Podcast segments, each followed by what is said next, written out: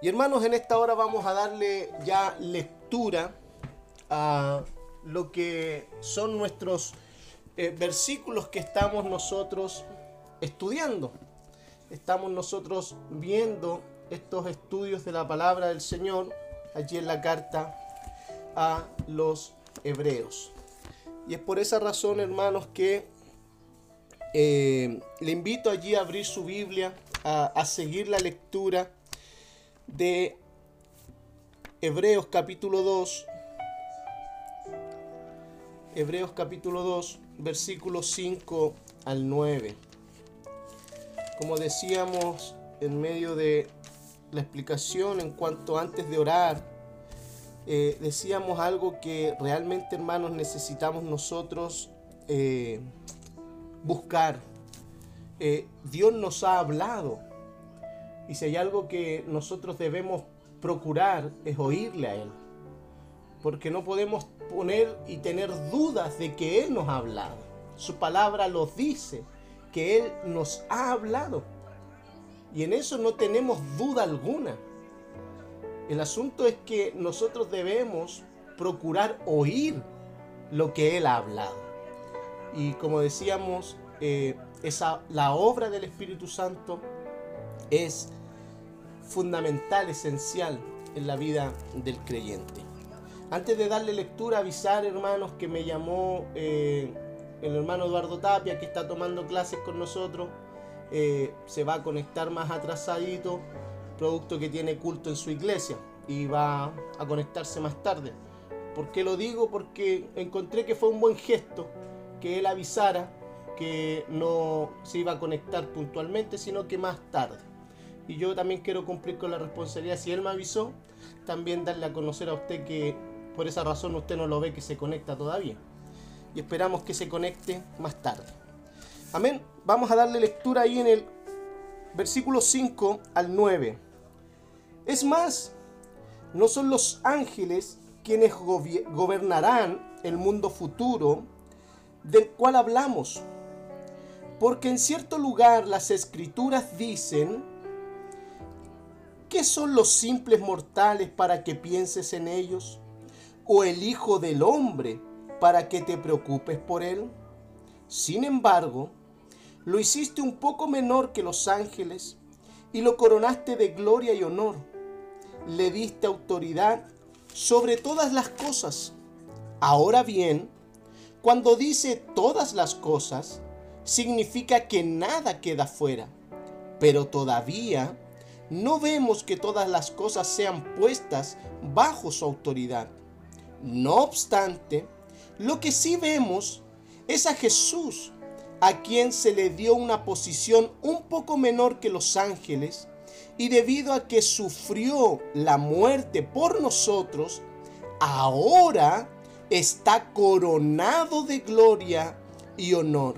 Efectivamente, por la gracia de Dios, Jesús conoció la muerte por todos nosotros.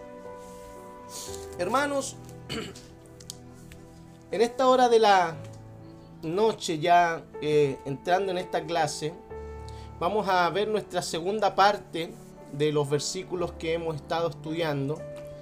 Por eso, mis queridos hermanos, antes de comenzar con la sección que estamos viendo, recordemos que en la clase anterior estuvimos apreciando la condición original del hombre en su creación, de, en el inicio, en el comienzo de todas las cosas.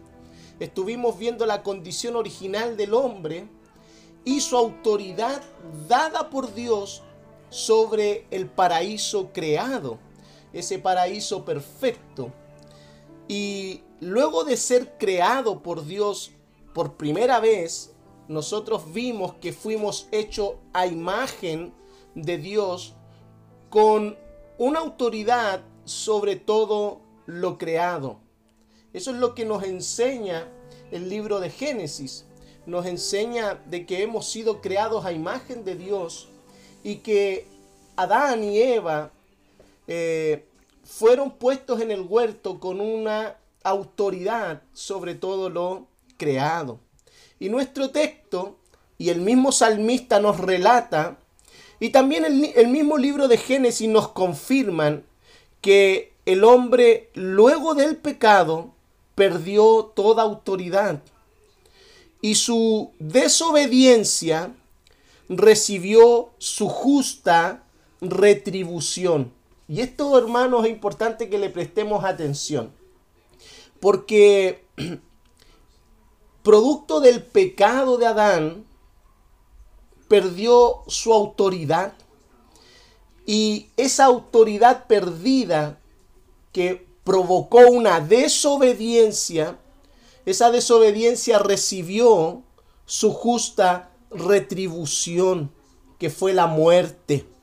O como bien lo conocemos, el pecado, que cada vez más y más denigra, eh, sigue denigrando y sigue aún con más fuerza denigrando la imagen de Dios en el hombre.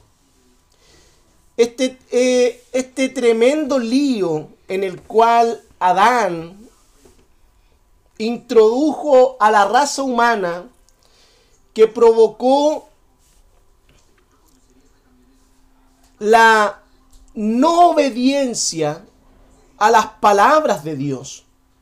Porque si hay algo que nosotros vemos en la caída de Adán, es la no obediencia a la palabra que Dios les había entregado a ellos cuando fueron puestos en el huerto de Edén. Y el no obedecer la palabra de Dios acarrearon grandes desastres que hasta el día de hoy la raza humana sigue eh, confirmando eh, y siguen creciendo estos desastres producto de la caída del hombre en el huerto del Edén. Me parece que alguien preguntó allí dónde aparece eso. Génesis, desde Génesis 3 vemos la caída del hombre eh, y todas sus consecuencias producto de la caída. Y ahí yo quiero hacer un paréntesis con estas dos cosas que nos relata Génesis 3. La desobediencia a Dios, a su palabra, acarrea, hermanos, la justa retribución. Hay una justa retribución a la desobediencia a la palabra de Dios. Y lo vemos en Adán y también se sigue repitiendo aún en nuestros tiempos al no considerar la palabra de Dios, al no obedecerla. Y esa, y esa retribución es la muerte. Es la muerte. Que fue lo que le dijo Dios a Adán. Miren, Dios le dijo a Adán en el huerto que si él come del fruto del conocimiento del bien y del mal, si comes de ese, si comes de su fruto, Dios le dice, sin duda morirás.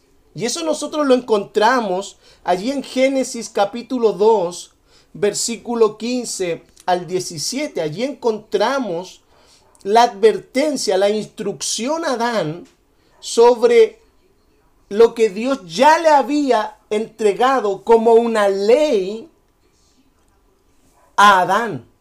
Y esa ley es una ley que él no podía violar. Era una instrucción, una orden de la cual él no oyó. No oyeron. Por eso tomaron del fruto porque olvidaron, porque desatendieron lo que Dios les había dicho. Ellos olvidaron las consecuencias que traería si ellos tomaban de ese fruto y que es la muerte. Y luego de eso, de esa desobediencia que introdujo la muerte, cosa que hermanos en el Edén, en la creación perfecta de Dios, no existía. Para nosotros nos es difícil comprender, pero no imaginarnos nos cuesta comprender porque nosotros venimos como de fábrica, llamémoslo así, con un conocimiento ya entendido de que somos seres humanos que un día nacemos, vivimos y tenemos que morir. Pero en la creación perfecta de Dios no existía aquello. La muerte no existía. Y habían dos árboles en el huerto. Uno era el árbol de la vida y el otro era el árbol del conocimiento del bien y del mal.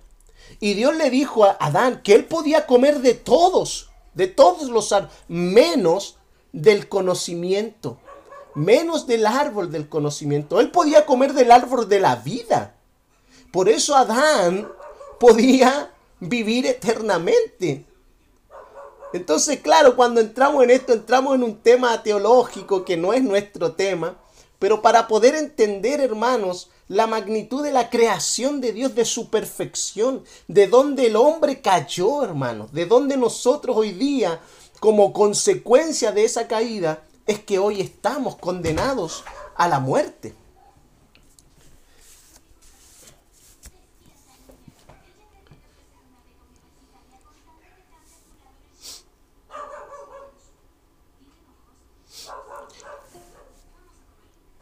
Y esa consecuencia eh, que, trajo la desobediencia, que introdujo la muerte al mundo, que introdujo la muerte a lo, a lo creado perfecto por Dios, comenzó también a acarrear consigo consecuencias que comenzaron a ser inevitables.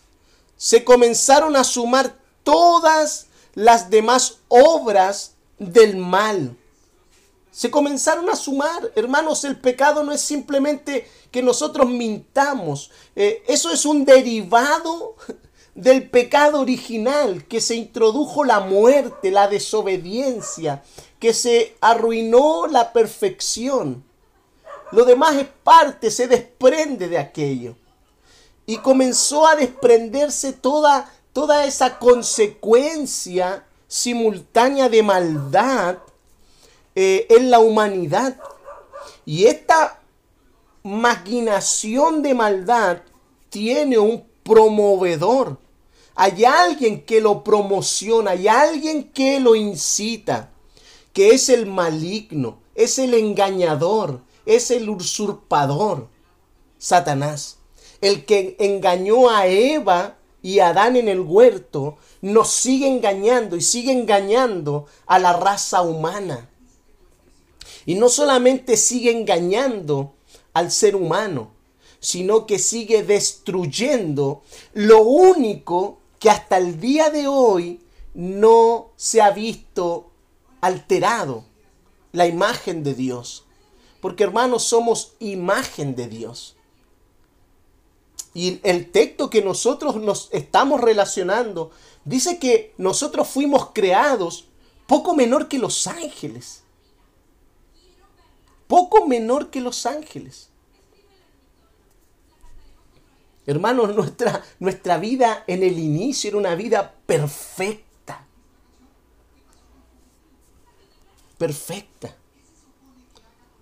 Ahora, ¿por qué le hablo de esto? Para que podamos comprender de dónde hemos, de dónde hemos caído, de dónde nosotros eh, llevamos una herencia que se va traspasando de generación en generación en la desobediencia y la caída del hombre. Y como decíamos, hay uno que promociona, que es el maligno. Y producto de eso, Adán con su desobediencia condenó a la humanidad a la esclavitud del mal. Y por naturaleza, todo hombre nacido nace con una naturaleza caída, con una naturaleza pecaminosa, inclinada al mal. Y para eso lea Génesis capítulo 6, versículo 5. Si alguien me puede leer allí, Génesis capítulo 6, versículo 5. La Biblia confirma que el ser humano después de la caída es un, un ser que continuamente se inclina al mal. ¿Alguien lo tiene por ahí? Génesis capítulo 6, versículo 5. Sí, acá lo tengo. Amén, le escuchamos. Dice, el Señor vio la magnitud de la maldad humana en la tierra, que todo lo que la gente pensaba o imaginaba era siempre y totalmente malo. Totalmente malo. ¿Esa es la versión Reina Valera? No, ¿Alguien, alguien tiene la verde? La, la PDT. la- eh, sí, La PDT. ¿Alguien tiene la Reina Valera? Porque me parece que Reina Valera dice que es de continuo al mal. Ocupa ese término.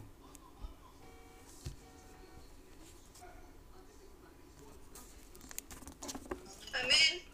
¿Le escuchamos, hermana Gabriela? Y vio Jehová que la maldad de los hombres era mucha en la tierra, designio de los pensamientos del corazón de ellos era de continuo solamente el mal. De continuo al mal. Porque, hermanos, eso es lo que...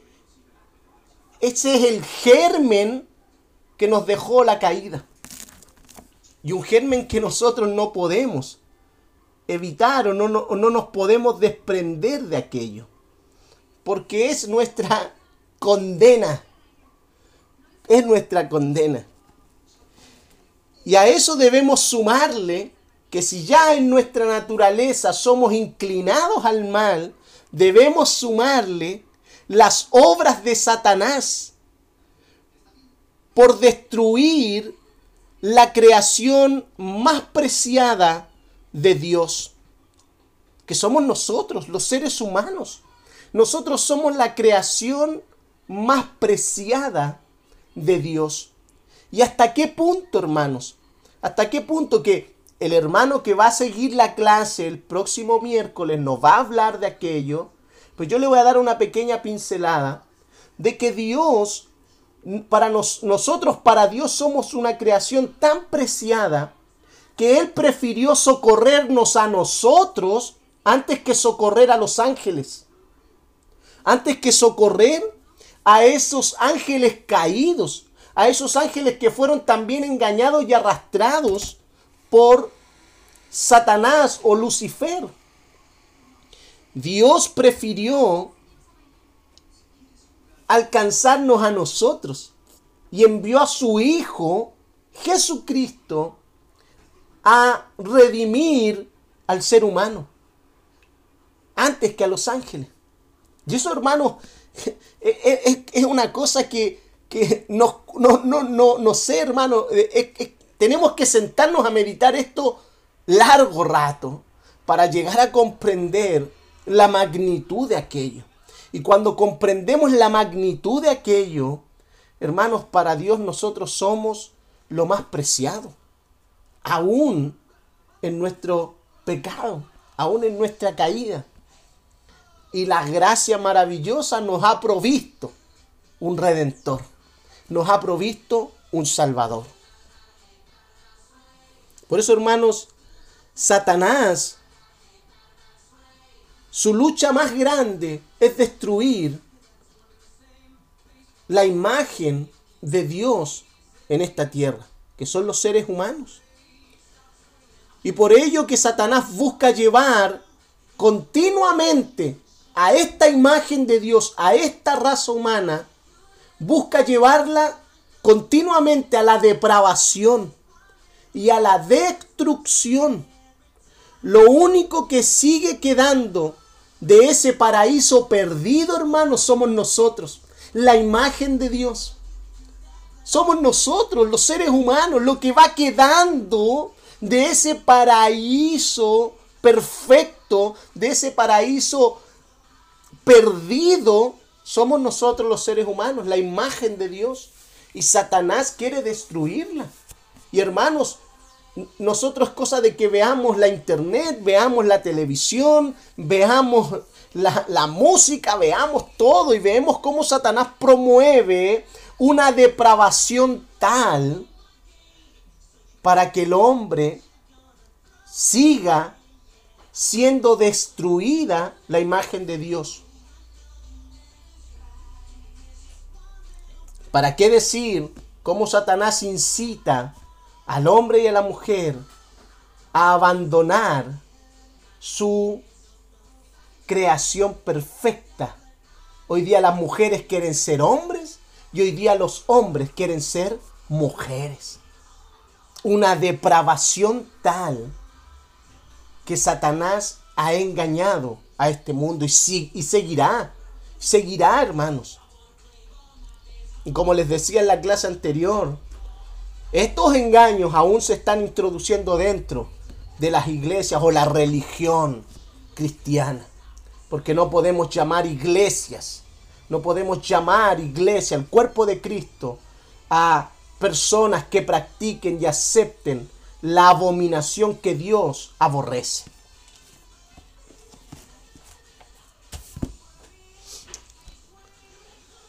Allí quiero leer antes de seguir avanzando, hay un comentario, un mensaje. Hermano Cristian dice en Romanos 7, versículo 18, y yo sé que en mí, esto es, en mi carne no mora el bien, porque el querer el bien está en mí, pero no el hacerlo porque no hago el bien que quiero, sino el mal que no quiero, eso hago. Bueno, eso es lo que dice Pablo al referirse a, a, esta, a esta área de nuestra condición eh, humana. Somos de continuo al mal, somos de continuo aquello. Por eso la palabra del Señor nos dice que nosotros hemos sido regenerados en Cristo. Y esa regeneración es una regeneración progresiva, como la santificación que es progresiva en la vida del creyente. Nosotros continuamente vamos siendo regenerados, transformados. Por eso la palabra dice que nosotros vamos de gloria en gloria. El creyente es continuamente renovado, transformado a la imagen del Señor Jesucristo. Y de la única manera que el creyente alcanza esa transformación, esa renovación, es por medio de atender lo que hemos oído, las verdades que hemos recibido de la palabra del Señor. No hay otra manera no existe. Hermanos, para continuar ante todo este tremendo lío que nos, eh, que nos encontramos los seres humanos, el texto en sus versículos 8 al 9, allí en la carta a los Hebreos capítulo 2, allí en los versículos 8 al 9, nos presentan una esperanza gloriosa que ocurrirá en el paraíso restaurado. Porque hermanos, debemos nosotros visualizar que el texto de Hebreos nos está dando pequeñas luces de lo que es esta promesa gloriosa en cuanto al hombre que fue quien cayó, quien no pudo cumplir, quien no pudo mantenerse obediente y fiel a las instrucciones de Dios en el inicio de todas las cosas, y el libro de Hebreos nos dice que Dios a ese mismo hombre lo pondrá a gobernar, a señorear el mundo venidero. Y es una promesa de Dios para nosotros los que seremos salvados y que somos salvados por nuestro Señor Jesucristo. Y es una promesa para poder y se vea cumplida en ese mundo, en ese mundo venidero, en ese paraíso nuevo, en ese nuevo Edén, en ese paraíso restaurado. Que Dios volverá a poner al hombre tal cual lo hizo en el Edén, a cargo del mundo venidero. Pero así como nos dice que esto aún no lo vemos, porque eso no ha sucedido, eso no ha acontecido, es una promesa que debemos nosotros saber que Dios ese es el plan de Dios para los redimidos, pero eso aún no lo vemos y el texto lo dice allí en el versículo 8 al 9. Dice, eso aún no lo vemos. Que todas las cosas sean puestas bajo la autoridad de los hombres. Eso no lo vemos. Y comienza a presentarnos lo glorioso en el versículo 9, donde allí debemos nosotros prestar atención, porque esto tiene tanto una promesa futura, pero tiene una aplicación en la persona de nuestro Señor Jesucristo especial. Una aplicación especial. Por eso es relevante su encarnación. Por eso es relevante que Él se hizo hombre. Y lo vemos en el versículo 9 de una forma especial, hermanos, en la persona de Jesucristo. Este versículo nos quiere decir que todo lo que hemos visto en cuanto a la caída, esto, hermanos, no quedará así. Esto no se mantendrá para siempre. Es cierto, el hombre se equivocó el hombre no pudo cumplir con su misión. Pero Cristo, nuestro Señor, no se equivocó y Él sí cumplió con su misión. Y es allí nuestra puerta de entrada a la gloria, hermanos. Es allí, en la persona de Jesucristo, es nuestra puerta de entrada a la gloria. Por eso termina el versículo diciendo que Él ha sido puesto. Ya lo voy a leer allí, versículo 9. No obstante, lo que sí vemos es a Jesús a quien se le dio una posición un poco menor que los ángeles, y debido a que sufrió la muerte por nosotros, y esa es la razón, porque sufrió la muerte por nosotros, ahora, después de sufrir la muerte por nosotros, en su resurrección, ahora, dice la palabra, está coronado de gloria y honor.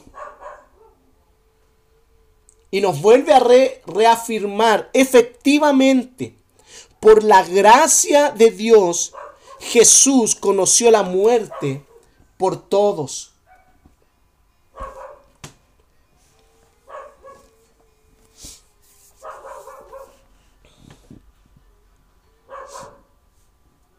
Por eso nuestro Señor no se equivocó.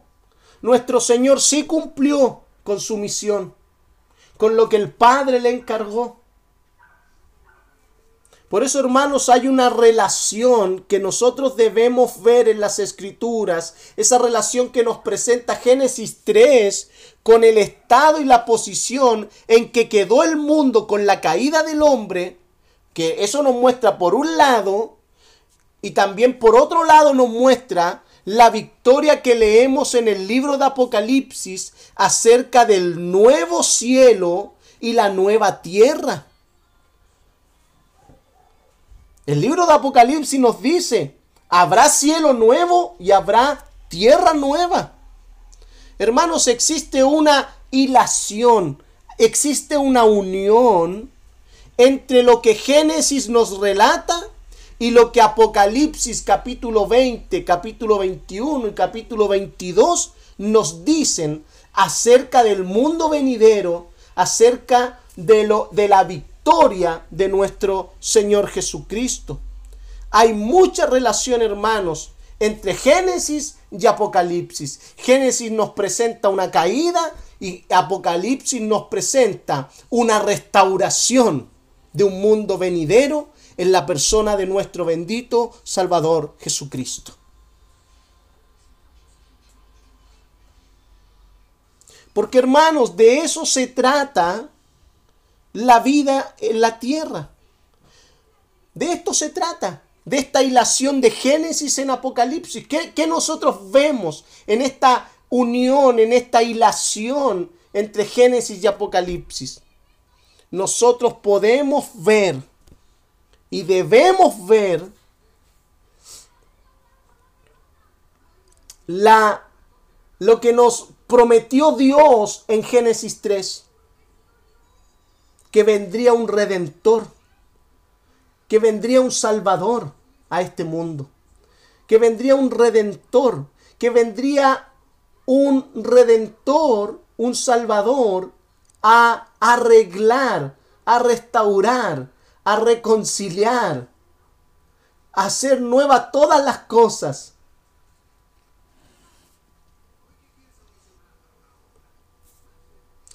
Debemos ver lo que nos señala Génesis. El hombre fue expulsado del huerto. Pero en el libro de Apocalipsis nos muestra que el hombre en Cristo tiene libre entrada al cielo. Y eso es maravilloso, hermanos. Saber que tenemos un redentor y que por medio de ese redentor hoy nosotros tenemos entrada al reino de los cielos. Tenemos entrada a la gloria de nuestro bendito redentor. Tenemos entrada a la gloria de Cristo. Por eso, hermanos, el problema que nos describe Génesis es solucionado en Apocalipsis. Hermanos, en Génesis 3 leemos sobre, la sobre las maldiciones que recayeron sobre la tierra por causa del pecado. Y vemos cómo Adán no supo ejercer debidamente su autoridad. Y Dios, producto de aquello, como Adán no supo ejercer correctamente su autoridad, Dios lo llama a cuenta por su mala administración. Pero nosotros vemos en el libro de Apocalipsis, en el capítulo 22, versículo 3 y versículo 5, hermano, yo se lo quiero leer, porque esto a nosotros debe llenarnos, llenarnos de una esperanza y de entender que el Evangelio es esto, la redención del hombre, la venida de un redentor, la salvación de nuestras almas. Génesis, eh, perdón, Apocalipsis capítulo 22, versículo 3 al 5. ¿Y qué nos dice Apocalipsis? Ya no habrá más maldición sobre ninguna cosa, porque allí estará el trono de Dios y del Cordero, y sus siervos lo adorarán. Verán su rostro y tendrán su nombre escrito en la frente. Allí no existirá la noche, no habrá necesidad de la luz de las lámparas ni del sol, porque el Señor el Señor, porque el Señor Dios brillará sobre ellos y ellos reinarán por siempre y para siempre, hermano. Y eso, eso es maravilloso, hermanos, porque reinaremos con el Señor, estaremos con Él.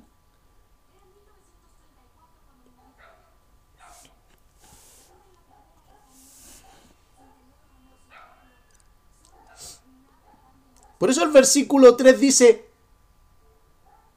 que no habrá más maldición. No habrá más maldición. Porque hoy día el mundo está condenado a una maldición. La muerte, el pecado. Y en ese mundo venidero no habrá más maldición. El versículo 5 nos dice, y nos señala que el Señor brillará sobre sus escogidos y estos reinarán por siempre y para siempre. ¿En dónde vamos a reinar, hermanos? En este mundo que Dios nuevamente nos entregará para que podamos cumplir bajo la luz brillante de nuestro Señor Jesucristo. Porque tendremos su, nombre escrito. Estará en nuestra mente su nombre. Por eso reinaremos por siempre y para siempre, hermano. Por eso, hermanos, lo que vemos en la hilación de las escrituras es nada más ni nada menos que la obra redentora de Dios, llevando a cabo, llevándose a cabo de principio a fin. Eso es lo que vemos desde el Génesis hasta Apocalipsis. Nosotros vemos cómo se está llevando a cabo toda la obra redentora de Dios de principio a fin. Esa es la historia de las escrituras, hermanos. Cómo se lleva a cabo nuestra redención. Cómo se lleva a cabo nuestra salvación. Esa es la historia de las escrituras. Y vemos los roles de los escogidos de Dios en el mundo venidero.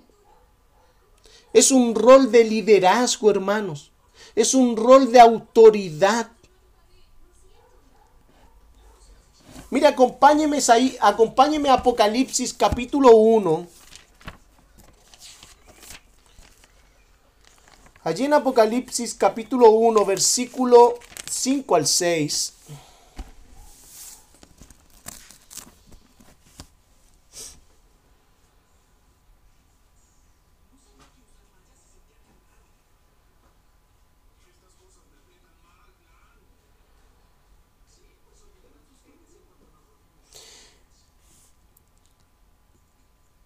Él es el testigo fiel de estas cosas, el primero en resucitar de los muertos y el gobernante de todos los reyes del mundo. Toda la gloria sean al que nos ama y nos ha libertado de nuestros pecados al derramar su sangre por nosotros. Versículo 6. Él ha hecho de nosotros un reino de sacerdotes para Dios, su Padre. A Él sea la gloria, el poder por siempre y para siempre. Amén. Hermanos, Cristo nos ha hecho para su Padre, para Dios.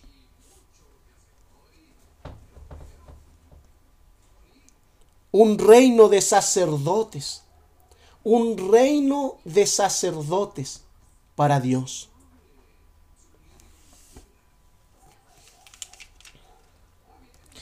Allí en Apocalipsis capítulo 5, versículo 9 al 10.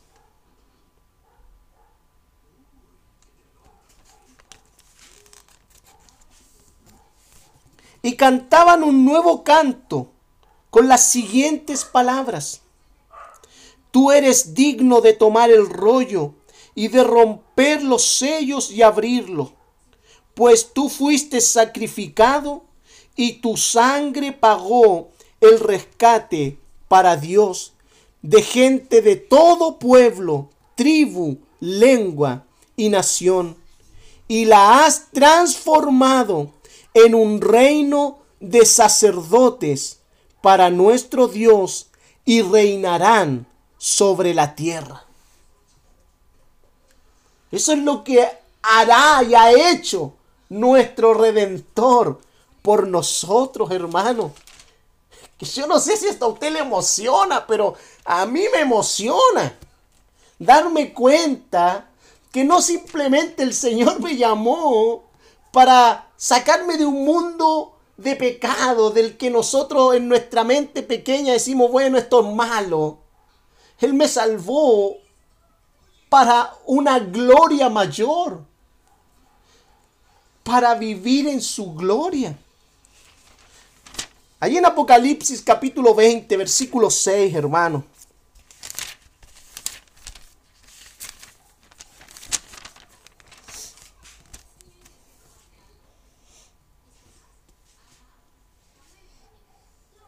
Dice, benditos y santos son aquellos que forman parte de la primera resurrección, porque la segunda muerte no tiene ningún poder sobre ellos, sino que serán sacerdotes de Dios y de Cristo, y reinarán con Él durante mil años.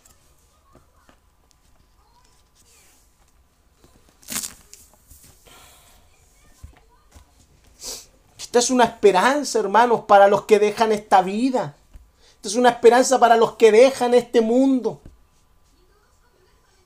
Por eso el Señor dijo que el que cree en mí, aunque esté muerto, vivirá. Quizás muchos de nosotros experimentaremos la primera muerte, la muerte de este, de este cuerpo físico.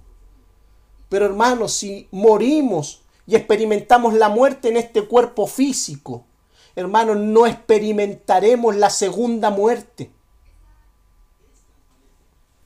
Porque somos de Él. Somos de Él. Por eso también Pablo, en un contexto un tanto diferente, también expresa la vida futura a pesar del sufrimiento. Y lo dice ahí en 2 de Timoteo capítulo 2. Porque esa es la esperanza del creyente, esa es la vida del creyente. Por eso, hermanos, nuestra mirada no puede estar puesta en el aquí, en el ahora. Nuestra mirada debe estar puesta en la gloria, en Cristo. Por eso Hebreos dice, puesto los ojos en Jesús. Segunda de Timoteo capítulo 2, versículo 11 al 12. Pablo allí en la carta a Timoteo dice, la siguiente declaración es digna de confianza. Esta declaración, Pablo dice, es digna de ser creída. Es digna de que nosotros nos aseguremos y confiemos plenamente a esta declaración. Si morimos con Él, también viviremos con Él. Si soportamos privaciones, reinaremos con Él. Si lo negamos, Él nos negará.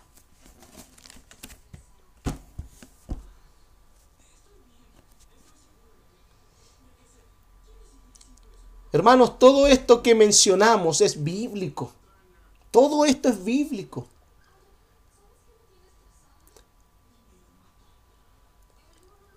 ¿Por qué Dios quiere separarnos?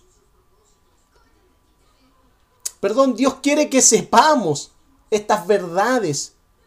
A Dios le interesa, Dios quiere que nosotros conozcamos estas verdades. Y no solamente las conozcamos, sino que, como dice Hebreos, no las descuidemos, no las desatendamos.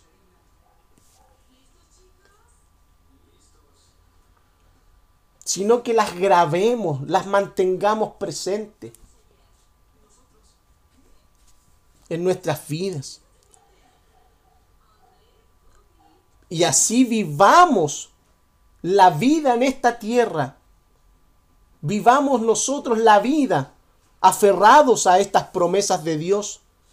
Estas promesas que son a sus santos escogidos. Estas promesas no son para el mundo, son para sus santos escogidos. Y Dios quiere que nosotros las conozcamos y no las descuidemos. Porque Él nos está hablando. Por eso, hermanos, recordemos lo que, lo que nos señala el texto, que se aplica al hombre en su vida futura, pero tiene una aplicación especial en la persona del Señor Jesucristo lo que nos dice allí el Salmo 110, versículo 1. Este texto es el más citado en el Nuevo Testamento, hermanos. El Salmo 110, versículo 1. Y es citado en reiteradas ocasiones en el Nuevo Testamento.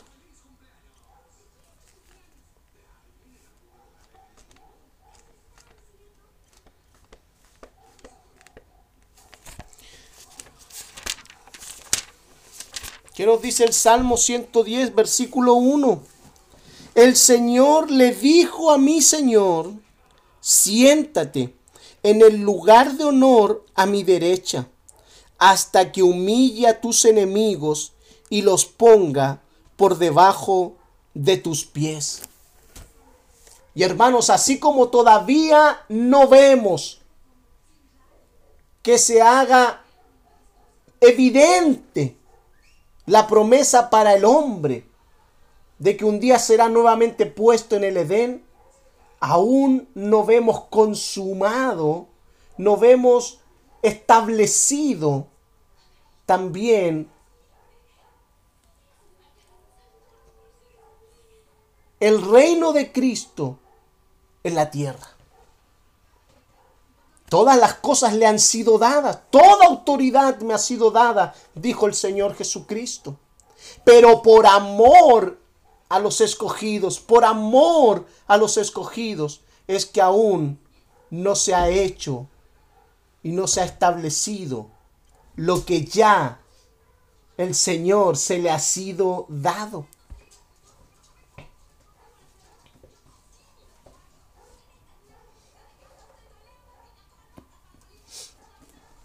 Allí en Mateo capítulo 22, versículo 44, hermanos, acompáñenme allí en Mateo. Allí en Mateos capítulo 22, versículo 44.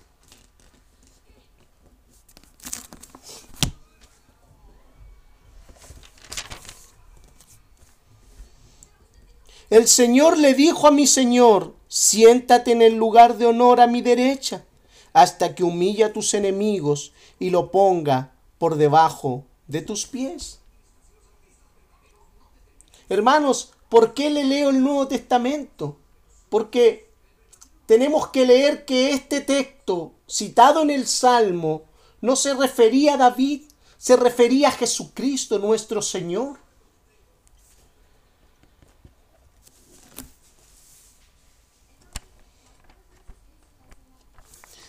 Ahí en Hechos capítulo 2.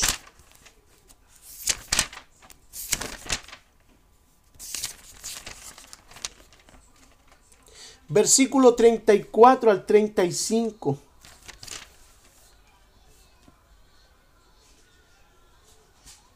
Pues David nunca ascendió al cielo.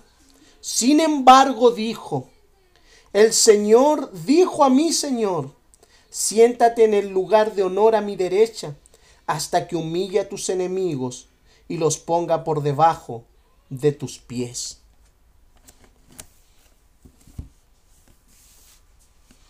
Hermano, existe un paraíso nuevo, donde habrá tierra nueva, cielo nuevo, y solo hay un camino a él. Solo hay un camino a ese cielo nuevo, a esa tierra nueva. Nuestro Señor Jesucristo. Nuestro Señor Jesucristo es nuestro héroe, hermanos. Es Cristo quien rescata nuestras vidas de la muerte. Es Cristo el autor de nuestra salvación. Es Cristo el pionero de nuestra justificación. Es Cristo. Mire, leamos los versículos 9 al 10 nuevamente de la carta a los hebreos, allí en el capítulo 2.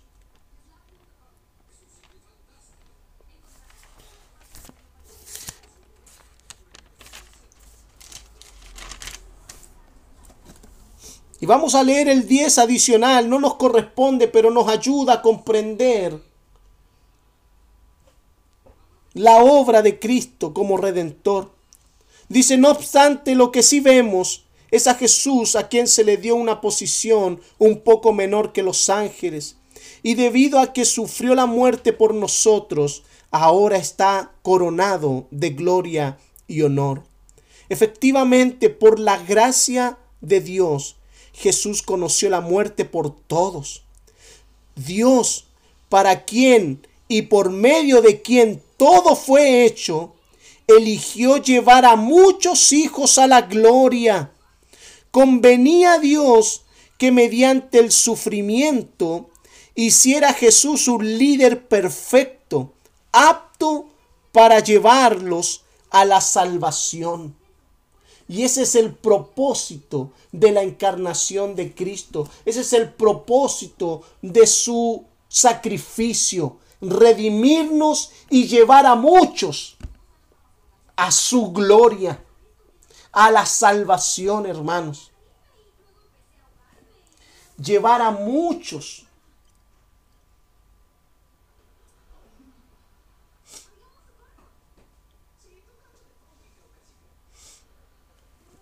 a la salvación.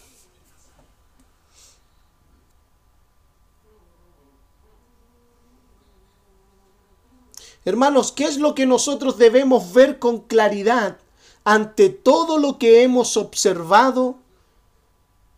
Que el hombre pecó. El hombre falló, hermanos.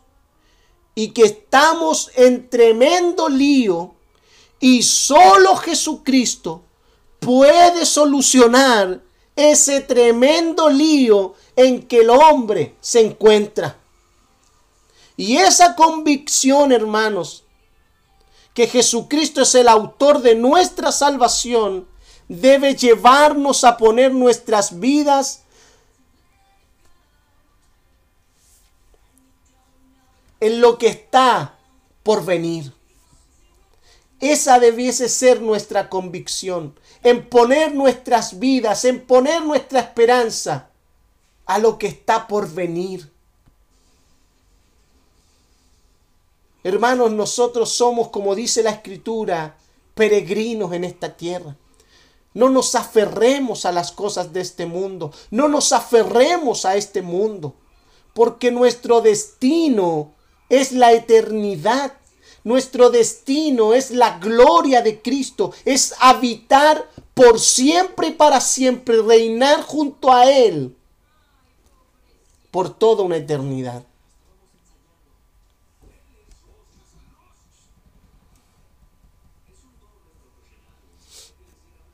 Por eso nos dice claramente las escrituras, hermanos. Busquen primeramente el reino de Cristo y su justicia.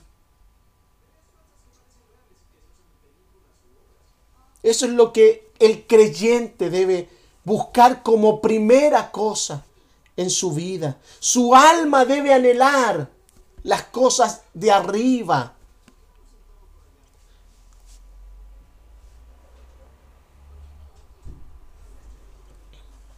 Hermanos, yo con esto no quiero decir de que tú no puedas tener, que nosotros no podamos tener un anhelo de una vida mejor mientras vivamos en esta tierra.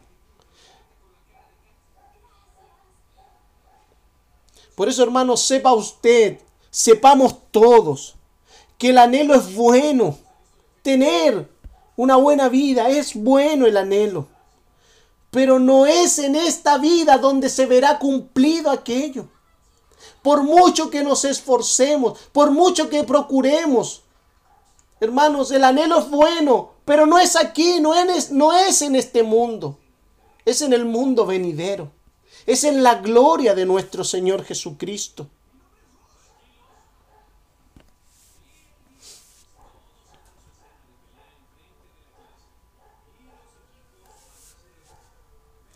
Hermanos, es en el mundo nuevo es en la vida nueva, es en el mundo de Cristo que establecerá con su poder, en donde nosotros podremos experimentar la vida plena, la vida plena, hermanos.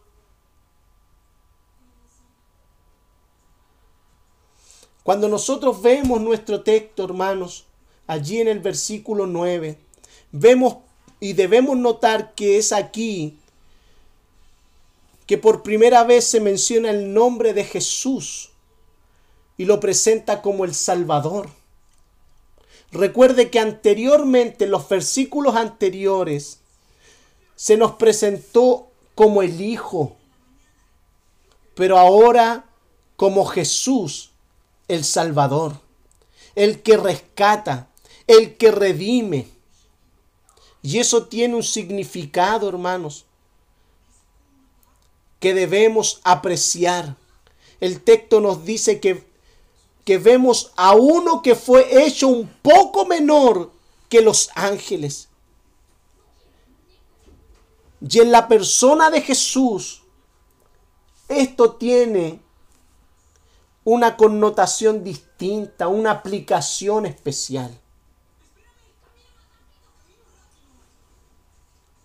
Porque como mencionó nuestro hermano Cristian, Cristo es superior a los ángeles y puede darse que parezca una contradicción que ahora en los versículos que siguen se nos presente a Cristo como un poco menor que los ángeles. Y por eso quiero explicar por qué se tiene una aplicación en este contexto de Jesús de una manera especial. Por lo dicho en el versículo 5, hermanos. El Hijo del Hombre.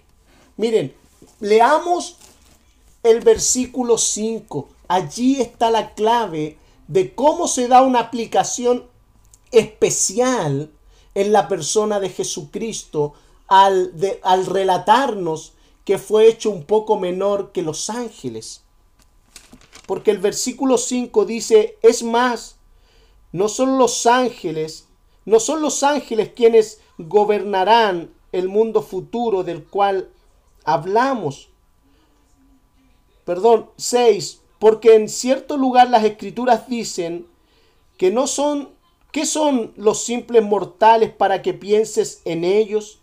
¿O el Hijo del Hombre para que te preocupes por él? Y cuando nosotros vemos este término, Hijo del Hombre, no se está refiriendo al ser humano común, al, a la raza humana.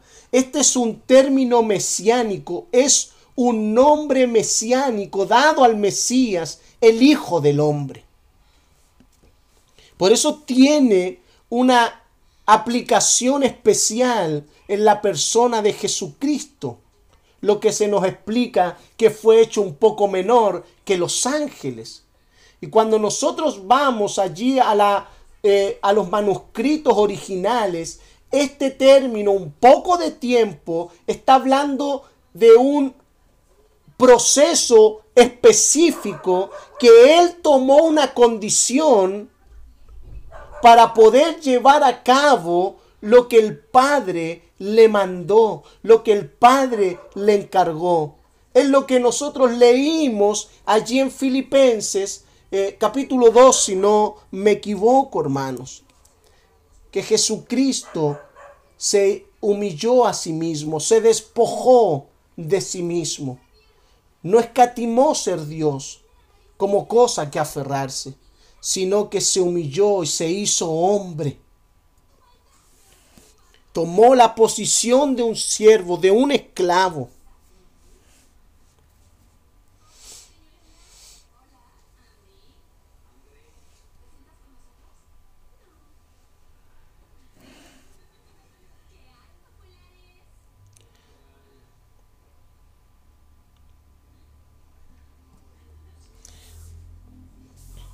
Por eso, hermanos, ambas cosas van de la mano.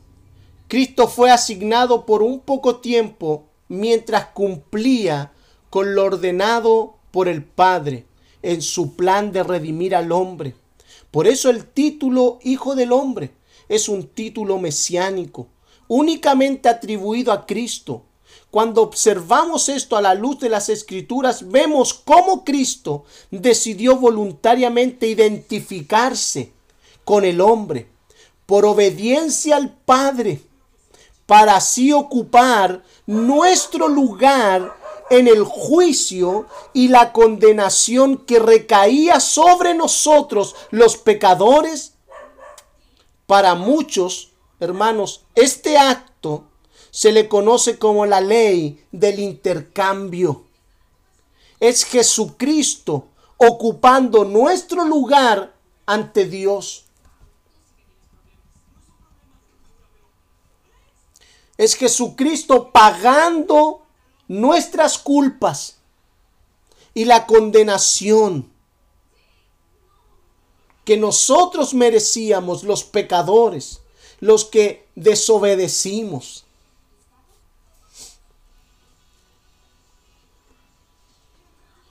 Él pagó nuestras culpas, nuestras deudas sobre el pecado.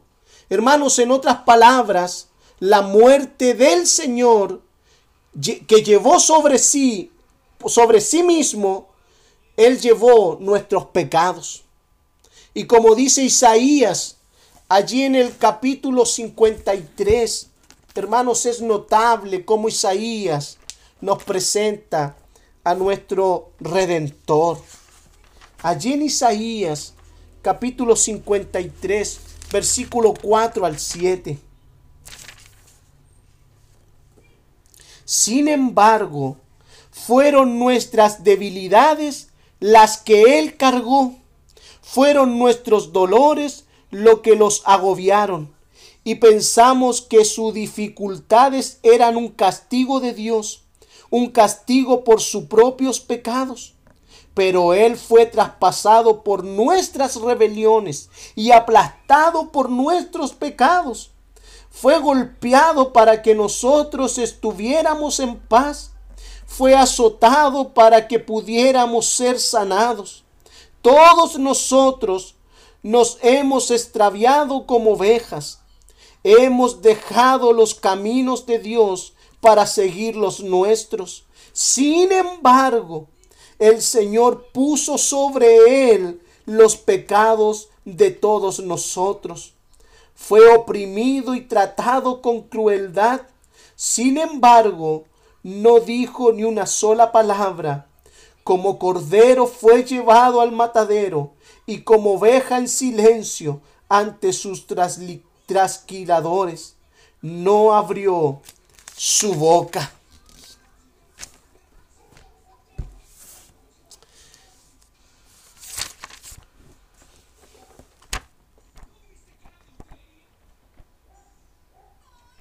Él cargó sobre, sobre sus hombros nuestra culpa, hermanos. Tu culpa, mi culpa, mi castigo, tu castigo. Tu condenación, mi condenación cargó sobre sus hombros. Por eso es lo que nos dice Filipenses capítulo 2, versículos 7 al 8. En cambio renunció a sus privilegios divinos adoptó la humilde posición de un esclavo y nació como un ser humano. Cuando apareció en forma de hombre, se humilló a sí mismo en obediencia a Dios y murió en una cruz como morían los criminales. Eso es lo que hizo nuestro Redentor por nosotros. Por eso, hermanos, podemos ver a la luz de todos estos textos que el escritor de Hebreos nos dice que la necesidad de que Cristo se encarnara era para que alguien que dentro de los hombres pudiera resolver, resolver el gran lío que originó el hombre, en el que los hombres se encuentran hoy. Hermanos, quiero llevarlos a notar el tremendo amor de Cristo hacia nosotros, su iglesia, que se despojó de su gloria. Él, Él es Dios. Y no tan solo con eso se hizo uno como nosotros. Uno un poco menor que los ángeles se hizo. Se hizo hombre y vivió entre los hombres y murió como un criminal. El inocente muriendo por nosotros los culpables el santo y tres veces santo muriendo en una cruz como un sucio y vil criminal y pecador. Por eso, mis hermanos, no podemos descuidar una salvación tan grande. Yo no sé si usted puede notar lo grande de su salvación. Yo no sé si usted puede apreciar lo grande de su salvación. Podemos notar todos juntos, podemos verlo. Hermanos, ¿qué harás? ¿Qué haremos? ¿Seguiremos menospreciando y desvalorizando el sacrificio de Cristo. ¿Qué haremos? Hebreos capítulo 10, versículo 26.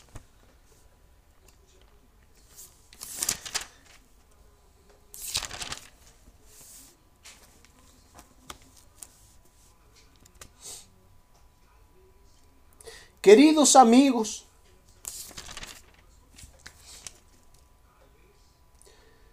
si, al, si seguimos pecando a propósito, después de haber recibido el conocimiento de la verdad, ya no quedará ningún sacrificio que cubra esos pecados.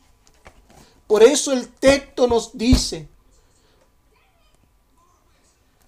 que no descuidemos una salvación tan grande. Porque si hemos recibido el conocimiento, si hemos visto la gloria de Cristo, ¿qué otra cosa, hermanos, podrá limpiarnos y podrá redimirnos? No hay otro sacrificio. Ya fue pagado el perfecto sacrificio. Una vez y para siempre. Hermanos, prestemos mucha atención porque Dios hizo hombre a Jesús para socorrer a los hombres de sus pecados. Por eso Dios lo hizo hombre, para socorrer a los hombres de sus pecados.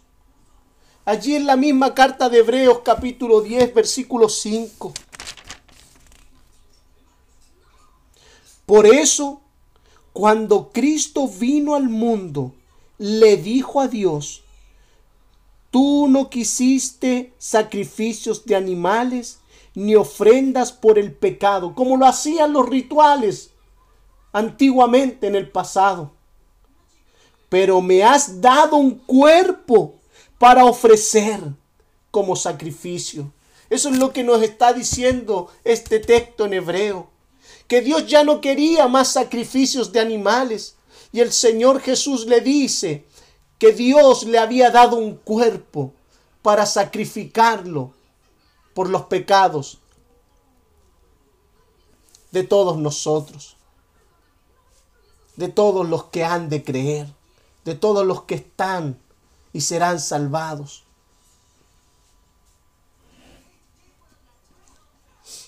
Por eso la encarnación de Cristo. Por eso se hizo un poco menor que los ángeles, para identificarse plenamente con nosotros y poder así, hermanos, pagar el justo sacrificio por los pecados. Hermanos, si hay algo que producto de nuestra limitada mente y nuestro limitado entendimiento no alcanzaremos a comprender es toda la gloria y honra de Cristo, la, la, cual fue dada por medio de su muerte expiatoria. Hermanos, Cristo fue coronado de toda gloria y honor por padecer por nuestros pecados.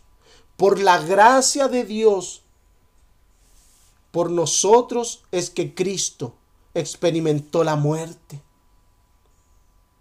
Y por tal obediencia es que Cristo ahora está coronado de toda gloria y honra. Hermanos, lo alcanzamos a comprender. Hermanos, es Cristo el Señor de señores.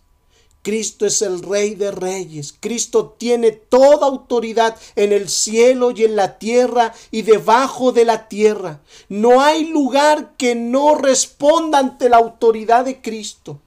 Y la escritura señala que toda rodilla se doblará y toda lengua confesará que Cristo es el Señor ante su gran gloria. Hermanos, no podrán resistir las rodillas esas rodillas que hoy muchos no quieren postrar, muchos no quieren doblar, esas rodillas que siguen erguidas sin querer doblarse ante Él. Hermanos, llegará un día, lo quieran o no, lo queramos nosotros o no lo querramos nosotros, pero llegará un día que no podremos, ni nadie podrá resistirse a quedarse de pie delante de Cristo, porque toda rodilla se postrará y todos un día confesaremos que Cristo es el Señor. Aunque no quieras, un día todos dirán Cristo verdaderamente es el Señor. Y eso es lo que nos dice Filipenses capítulo 2, versículo 9 y 11. Hermanos, es sencillamente impresionante. Nadie en todo el mundo, en todas las épocas y todas las generaciones de este mundo, tendrán, todos aquellos tendrán un día que ver toda su gloria. Tendrán que doblar sus rodillas y sus bocas confesar que Cristo es el Señor. Al ver el poder y la potencia de toda su magnificencia. Hermanos, ese día será glorioso porque algunas rodillas se doblarán para ser galardonados. Ese día será glorioso. Habrá muchas rodillas dobladas, confesando a Cristo el Señor para ser galardonados. Pero otras se doblarán para ser avergonzados. Rodillas dobladas para ser avergonzadas y castigadas por el Señor, quien es el juez justo. No hay quien se va a quedar de pie. Hermanos, para finalizar, no ignoremos y no descuidemos estas verdades. Comencemos a vivir no tan solo viviendo el aquí, el ahora. No sigamos viviendo aferrados a las cosas de este mundo. Debemos vivir prestando mucha atención a las promesas y a la vida venidera. Debemos estar más interesados en lo que vendrá. La gloria y el reino de Cristo se manifestará y establecerá un día y para siempre, por toda la eternidad. Dejemos, hermanos, de ocupar nuestras mentes en cosas pasajeras. Dejemos de vivir como carnales solo preocupados por las cosas de este mundo. Recordemos, hermanos, lo que nos señala las escrituras en Primera de Juan, capítulo 2, versículo 15 al 17.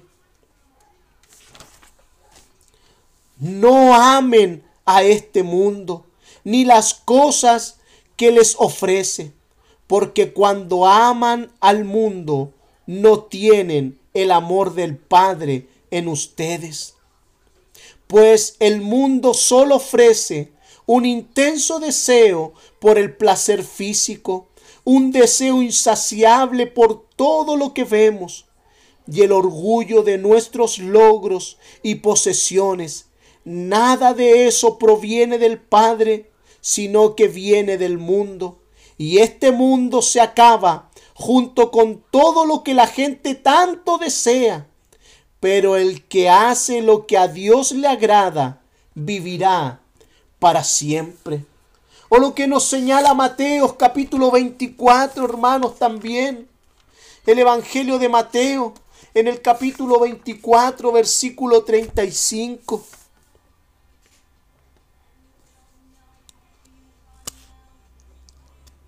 El cielo y la tierra desaparecerán, pero mis palabras no desaparecerán jamás. Hermanos, el cielo y la tierra pasarán, mas la palabra del Señor permanecerá para siempre. Hermanos, entendamos que el plan de Dios se está llevando a cabo durante miles de años pero Él cumplirá sus promesas y que un día reinaremos con Él. Hermanos, no podemos, no podemos, no perdamos nuestra esperanza, aunque veamos los años pasar y veamos que las aflicciones se van multiplicando y producto de eso podemos ser tentados a perder la esperanza del mundo venidero. comencemos a poner mayor esfuerzo y dedicación a las cosas de arriba. Porque si no lo hacemos, si nos comienza a embargar la desesperanza, comenzaremos a poner mayor esfuerzo y dedicación a este mundo, a las cosas de este mundo. Y las cosas de este mundo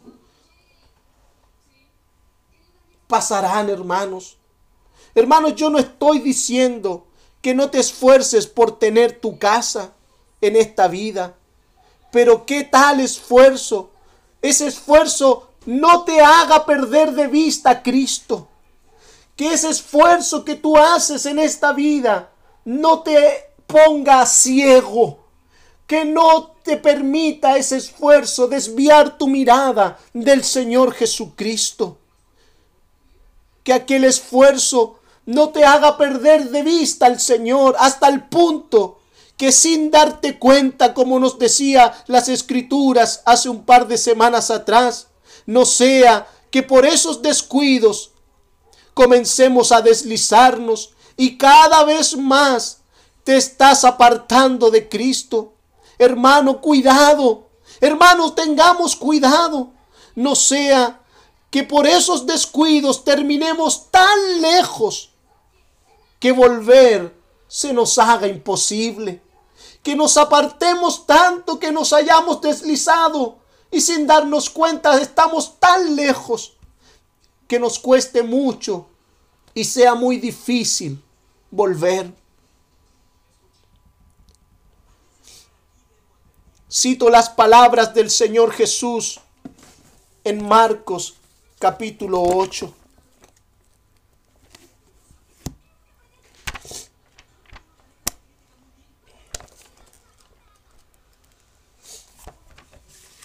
Marcos capítulo 8.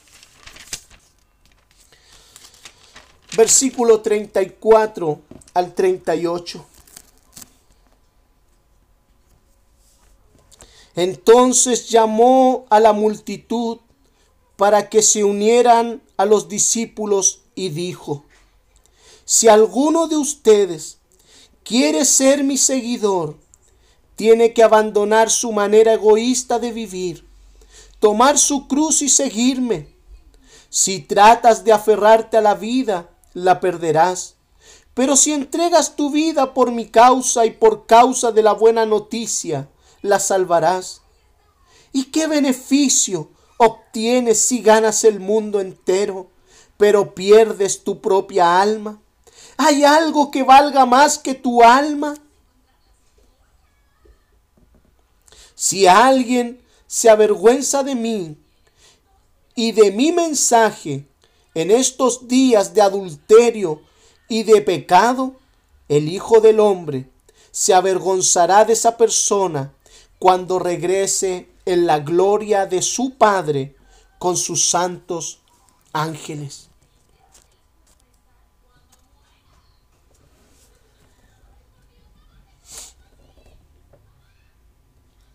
Hermanos, Hebreos capítulo 10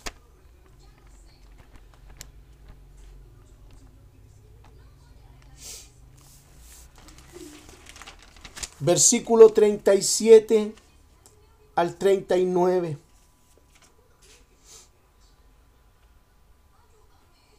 Nos dice algo maravilloso.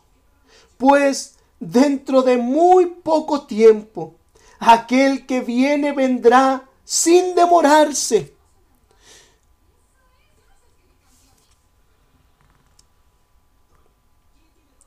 Mis justos vivirán por la fe pero no me agradará aquel que se aparte de mí. Pero nosotros no somos de los que se apartan de Dios hacia su propia destrucción. Somos los fieles y nuestras almas serán salvas. Hermanos, no nos cansemos, sigamos perseverando Amados hermanos, no nos cansemos. Hermano, no te canses. Sigue buscando más y más de Cristo. Sigue buscando más y más de las cosas del cielo. Vivamos para la gloria de Dios cada día, hermanos, porque un día reinaremos con el Señor Jesucristo. Mi hermano, no te canses del que ha de venir, porque un día vendrá a buscar a los que son suyos. Por eso, hermanos, comportémonos dignamente, de acuerdo al llamado de nuestra vocación, porque no somos de los que se apartan, no somos de aquellos de esos, de esos que se apartan para su propia destrucción. Somos aquellos fieles cuyas almas serán salvadas por Cristo. Como dice otra versión, no somos de los que retrocedemos, somos de los que permanecemos.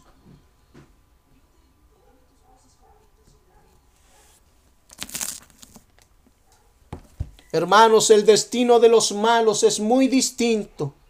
Proverbios capítulo 24, versículo 20. Dice lo siguiente, pues la gente mala no tiene futuro. La luz de los perversos se apagará. Si tú decides permanecer del lado de los enemigos de Cristo, tu destino será atroz. Por eso Apocalipsis capítulo 20 versículo 15. Y todo el que no tenía su nombre registrado en el libro de la vida fue lanzado al lago de fuego. El destino de los malos es muy distinto, hermanos, al destino de los escogidos de Dios, de los fieles, de los que permanecen, de los que perseveran, de los que no se cansan. Es muy distinto su destino. Queridos hermanos, una salvación tan grande, no la descuidemos. Que prestemos atención a las verdades que hemos oído, porque Dios nos ha hablado por el Hijo. Amén. No descuidemos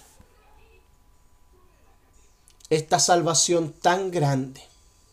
Prestemos atención a las verdades que hemos oído, porque Dios nos ha hablado por el Hijo. Amén.